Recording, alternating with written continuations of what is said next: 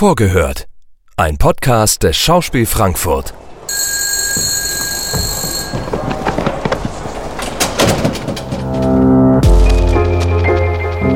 Einen wunderschönen guten Tag, meine sehr verehrten Damen und Herren. Wir begrüßen Sie recht herzlich hier im Schauspiel Frankfurt.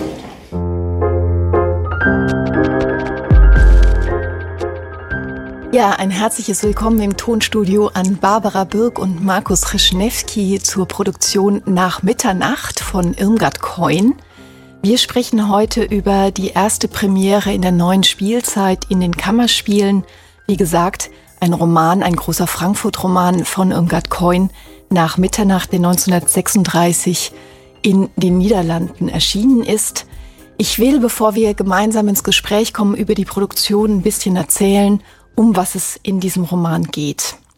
Es ist das Jahr 1936, Adolf Hitler steht am Opernplatz und die Geschichte wird erzählt aus der Perspektive des 19-jährigen Sanna. Vom Balkon des Cafés Esplanat aus sehen Sanna und ihre beste Freundin Gerti Hitlers Aufmarsch zu, der die ganze Stadt blockiert. Sanna versteht die fieberhafte Hysterie nicht, so wenig wie die Tatsache, dass Gerti nicht mit Ida Aaron tanzen darf Sannas Bruder Alois, ein bisher angesehener sozialkritischer Schriftsteller, plötzlich Bücher schreibt, die auf der Liste der verbotenen Bücher stehen, und Tant Adelheid sie denunziert, weil sie sich weigert, sich im Radio von Göring beschimpfen zu lassen. Irmgard Coin, deren Bücher von den Nationalsozialisten verboten wurden, veröffentlichte diesen Roman eben 36 im Exil, in das sie, fast kann man sagen, spät äh, selbst ausgewandert ist oder geflüchtet ist vielmehr, ähm, und damit ist dieser Exilroman ähm, im Grunde eigentlich ein Roman, dessen wesentliche Teile das Konzept, äh, dessen wesentliche Teile seines Konzepts in Nazi-Deutschland entstanden sind. Drei Jahre lang hat Irmgard Coin die, das schleichende Gift des Antisemitismus in alle Bereiche der Gesellschaft ähm, beobachtet und wie dieser Antisemitismus die Gesellschaft durchdrungen hat und entlarvt das auf ihre eigene komödiantische und satirische Art und Weise. Als ich den Roman vorgeschlagen habe, liebe Barbara, warst du erst skeptisch und dann am Ende doch begeistert. Woher kam deine erste Skepsis und dann die spätere Begeisterung? Ähm, eigentlich kam die Skepsis nur dadurch, dass ich natürlich sofort, wenn ich so ein Buch bekomme mit der Frage, ob man das auf der Bühne machen möchte, äh, darüber nachdenke, wie soll man das machen. Und ähm, der Roman ist ja aus der Sicht äh, dieser, dieser Sanna geschrieben. Das heißt, es ist eigentlich durchgehend eine Ich-Erzählung, also ein, ein einziger langer Monolog und auch sehr sprunghaft. Ähm, also das heißt, es wird nicht immer alles chronologisch durcherzählt, sondern sie macht sehr oft Rückblenden und sagt zwischendurch mal was über diese oder jene Person und er schmückt das dann aus. Also das ist sehr, sehr bunt und sprunghaft, aber eben alles von einer Person erzählt. Und ich habe mich gefragt, wie soll man das machen? Das ist ja grottenlangweilig, wenn man das jetzt äh, wie so einen Monolog macht. Ähm, so, und als ich dann einen, eine Idee hatte dafür, wie man eine Fassung herstellen kann, äh, so eine Vorstellung im Kopf hatte, ein Bild dafür, wie das auf der Bühne sein kann, da plötzlich hat mir das angefangen, Spaß zu machen. Das heißt, dich hat schon auch fasziniert, dass man es tatsächlich mit einem großen Frankfurt-Roman zu tun hat. Das weiß ich aus der Arbeit oder aus der Zusammenarbeit mit dir, dass du schon auch immer guckst, was spezifisch für so eine Theaterstadt oder für die jeweilige Stadt, in der du arbeitest, interessant sein könnte. Ähm, und tatsächlich ist das ja auch was, was jetzt sogar deine eigene Biografie verbindet, weil es gibt ja nicht nur den Frankfurt-Aspekt, sondern auch noch den Kölsch-Aspekt, weil Irmgard Coin selber ja in Köln auch ähm, später gelebt hat, als sie dann aus dem Exil zurückgekommen ist. Spielt denn dieses Kolorit, das kölsche Kolorit wie auch das hessische eine Rolle ähm, in deiner Inszenierung? Äh, wird, wird es eine Inszenierung sein, die im Dialekt daherkommt? Nein, also das glaube ich nicht unbedingt, aber auf jeden Fall, ähm, das, der kommt ja auch so nicht äh, in dem Buch vor, aber auf jeden Fall äh, hat mich das sehr ähm, äh, ja gefreut zu lesen, dass zum Beispiel die Zeit in Köln, die da beschrieben wird, die Tanten, die sie da hat und auch die üblen Dinge, die sie erlebt äh, bei der Gestapo und so weiter. Also die Menschenbeschreibung der Kölner zu dieser Zeit ist mir sehr nahe gegangen, weil ich eben selber aus Köln komme und auch der Humor äh, in dieser Beschreibung hat mich sehr angesprochen, weil ich das einfach kenne. Und ähm, ja, auch was Frankfurt angeht, äh, dachte ich mir, das muss wirklich auch interessant oder witzig sein, wenn man jetzt als Frankfurter da reingeht und es wird dauernd von Straßen und Geschäften und, und ähm, Gegenden gesprochen, die man kennt. Und äh, man kann sich dann eben so ein bisschen da hinein äh, versetzen, wie das zu der Zeit hier war. Ähm, aber das wird jetzt kein, kein Dialektstück oder sowas werden. Ähm, trotzdem wird man natürlich Typen wiedererkennen, glaube ich. Du hast den Humor erwähnt, äh, der dir sehr eigen ist oder der auch was mit Köln zu tun hat, den man sehr, sehr stark spürt in den Büchern von Irmgard Coin und insbesondere auch in diesem Roman, was ja immer auch eine große oder leise Melancholie mit sich bringt, denn sie ist im Grunde Chronistin des Nationalsozialismus. Sie hat wie kaum eine andere Schriftstellerin diese Zeit beschrieben. Ähm, es sind auch die Zeit der Rassengesetze, der Nürnberger Rassengesetze ähm, 35 im September erlassen worden. Die sind sozusagen die Folie, auf der der ähm, Roman dann auch ähm, geschrieben wird. Und trotzdem ähm, versuchst du jetzt in deiner Arbeit diesen Humor auch ähm, mit da reinzunehmen. Und ich würde mal jetzt nicht zu weit vorausgreifen, weil wir ja auch noch den Überraschungseffekt behalten wollen für die Inszenierung dann. Und trotzdem kann man vielleicht so viel verraten, dass du sozusagen sieben Sannas auf dieser Bühne hast. Das heißt, wir haben fünf Männer und zwei Frauenschauspielerinnen ähm, auf der Bühne und die spielen alle unter anderem auch eben jene Sanna, die Ich-Erzählerin.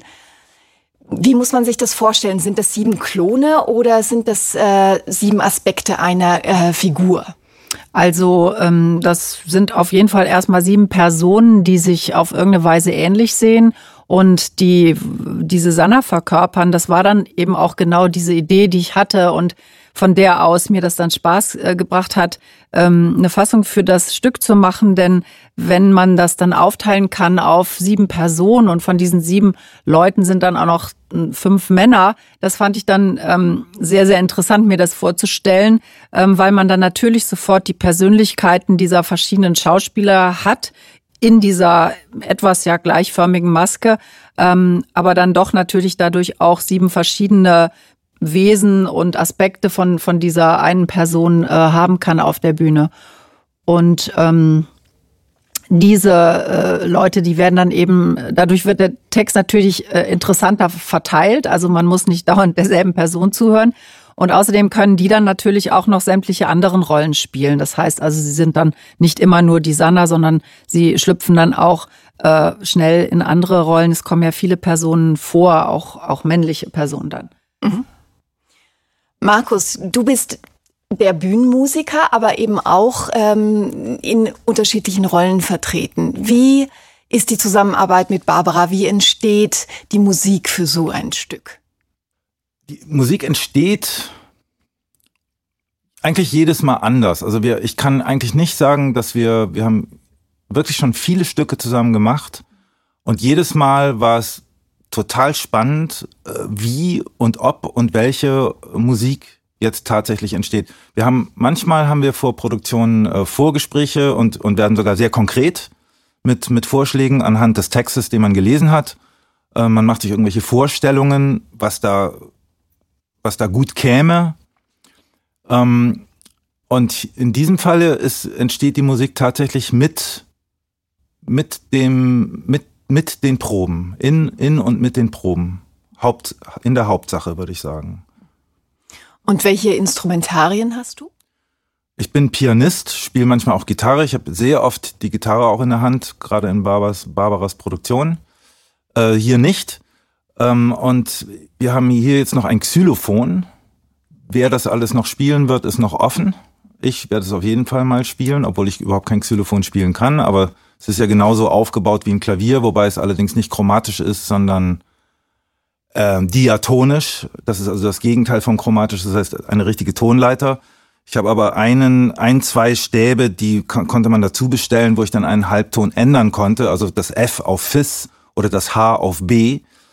Und da habe ich dann ein bisschen rumgetrickst und habe jetzt äh, sowohl B als auch H zur Verfügung, habe also eine, eine kleine chromatische Passage in die Mitte des Xylophons eingefügt und musste dafür aber den tiefsten Ton opfern. Verstehe. das ist doch mal eine sehr präzise Aussage. Sehr gut. Ähm, und wie muss ich mir das vorstellen, wenn du jetzt einen Stücktext liest oder die Fassung von Barbara im Falle von Mitternacht? Äh, geht da bei dir sofort der Klang auf? Also hörst du sofort eine Musik zu dem Text oder ist das dann wirklich etwas, was erst in den Gesprächen mit Barbara über die Welt, in der das stattfindet, entsteht? Erst liest man ja mal den Roman, also den, ja. den, das Original und ist dann sehr gespannt, was Barbara daraus als Bühnentext macht. Und das macht sie ja immer super toll. Das haben wir ja schon öfters gehabt, auch mit den Kaiserling-Bearbeitungen. Und da kommt eben dann auch wirklich gerade beim, beim Lesen der, äh, bei, bei Kaiserling ist es Novelle oder wie, wie nennt sich das dann? Kurzgeschichte? Nein, äh, anders. Das heißt noch an, es gibt noch, noch einen Begriff. Erzählung. Erzählung, genau. Ähm, ist es ganz anders, wenn, wenn, man, wenn man eine Kaiserling-Erzählung ähm, sieht und hört man sofort Musik. Wegen der Landschaftsbeschreibung zum Beispiel. Also da ist ganz viel Musik drin. Und bei Irmgard Coin ist erstmal nicht so viel Musik gleich im Text drin, sondern ähm, da reagiert man vielleicht situativ. Also man kann jetzt sagen, okay, das Ganze spielt 1935 oder 36. Welche Musik haben die denn da gemacht? Und wenn man jetzt also das Ganze rein historisch machen würde, streng, dann würde man jetzt also Musik ähm, mit Shellac-Platten aus dem Jahre 1935 nehmen. Das machen wir vielleicht auch. Äh, kann, da kann noch was kommen und äh, aber natürlich sind wir darauf überhaupt nicht, ist man darauf nicht fixiert. Aber es kann ähm, eine eine Inspiration daher kommen. Also ähm, ich ich hatte ein bisschen die Inspiration äh, der der der also was was mir auffiel bei dem Lesen des Romans war diese Ausschließlichkeit in diese diese Welt, die alles andere kulturell ausgeschlossen hat plötzlich. Oder was heißt, weil, weil in Deutschland gab es ja vorher wahnsinnig viel Kultur, also wenn man schon an Berlin in den 20ern denkt, die ganze Welt war dort kulturell. Und in dem Buch ist es so, der, der anderen Kultur, es schreit einen geradezu entgegen als, als Musiker. Und, ähm, und man weiß natürlich, dass äh, irgendwelche deutschen Komponisten weiterhin gepflegt wurden. Das wird aber nicht groß erwähnt. Naja, es gibt dieses Schlager, die immer spielen. Das hast du gesagt genau, am Anfang. Wollte, ja. Also das hat dich ja total massiv gestört, dass du gesagt hast, da steht ja schon ganz viel Musik drin. Immer wenn die, die sind ja eigentlich fast immer in der Kneipe. Und in jeder Kneipe spielt auch Musik und das sind dann immer irgendwelche deutschen Schlager. Das versucht man sich dann vorzustellen. Spielen dann nur Militärmärsche oder sind da eben auch noch lustige Schlager äh, von Benatzky aus, in diesem Fall aus dem Jahre 1935 zu hören. Wird aber nicht, wird nicht erwähnt. Und ich habe dann gedacht ähm, an, an die Kaffeehaus, weil eben so viel Kneipe und Kaffeehaus und sowas erwähnt wird, äh, wusste ich aus anderen Quellen, dass Chopin ähm, oft als Kaffeehausmusik, deswegen wurde auch Chopin nach dem Krieg gar nicht mehr als guter Komponist gesehen. Chopin wurde als Kaffeehausmusik missbraucht oder nicht missbraucht, aber galt dann eher so als als äh, nicht Hochkultur, sondern eben, wie nennt man das dann, Schlagerkultur oder so. Und, und da dachte ich, ist vielleicht ein, ein Link zwischen der sogenannten äh, Hochkultur und eben der, der, der Schlagerkultur. Und deswegen äh, habe ich mir erstmal mich von Chopin ein bisschen inspirieren lassen. Witzigerweise aber nicht jetzt fürs Klavier. Chopin hat nur fürs Klavier komponiert, sondern eben auch fürs Xylophon und dachte, was kommt denn dabei jetzt raus? Mhm. Dabei kommen dann seltsame Sachen raus. Mhm. Gut.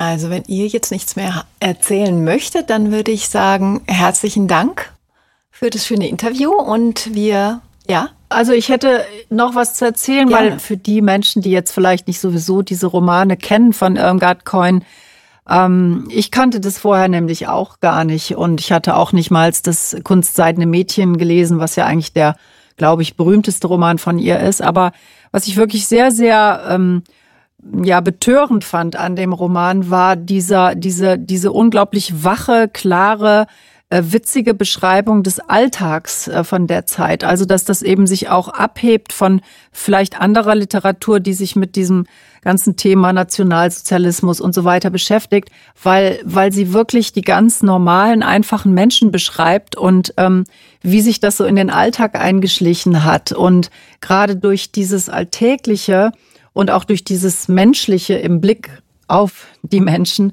ähm, kann man sehr, sehr gut ähm, auch wieder ähm, Verhaltensweisen und äh, Dinge wiedererkennen, die einen auch an die eigene Zeit erinnern, so als wäre eigentlich gar keine Zeit dazwischen gewesen. Also das, das fand ich hochinteressant. Ähm, so, äh, was da auch so über das deutsche Wesen erzählt wird und ähm, was mit den Menschen passiert ist durch diese Machtergreifung und ähm, ähm, ja, im, im, im ganz, ganz kleinen Bereich, so ganz alltäglich, familiär, äh, was zwischen die Beziehungen sich gestellt hat und so weiter. Das war, das fand ich hochinteressant und deswegen fand ich das gerade jetzt irgendwie gut, so ein Stück zu machen.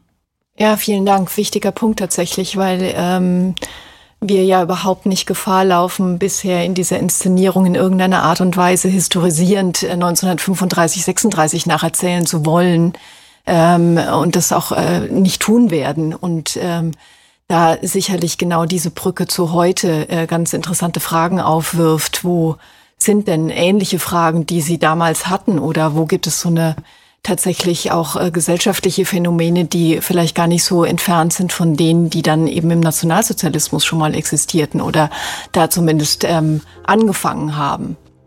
Ja, vielen Dank, liebe Barbara und Markus. Schön, dass ihr da wart. Herzlichen Dank.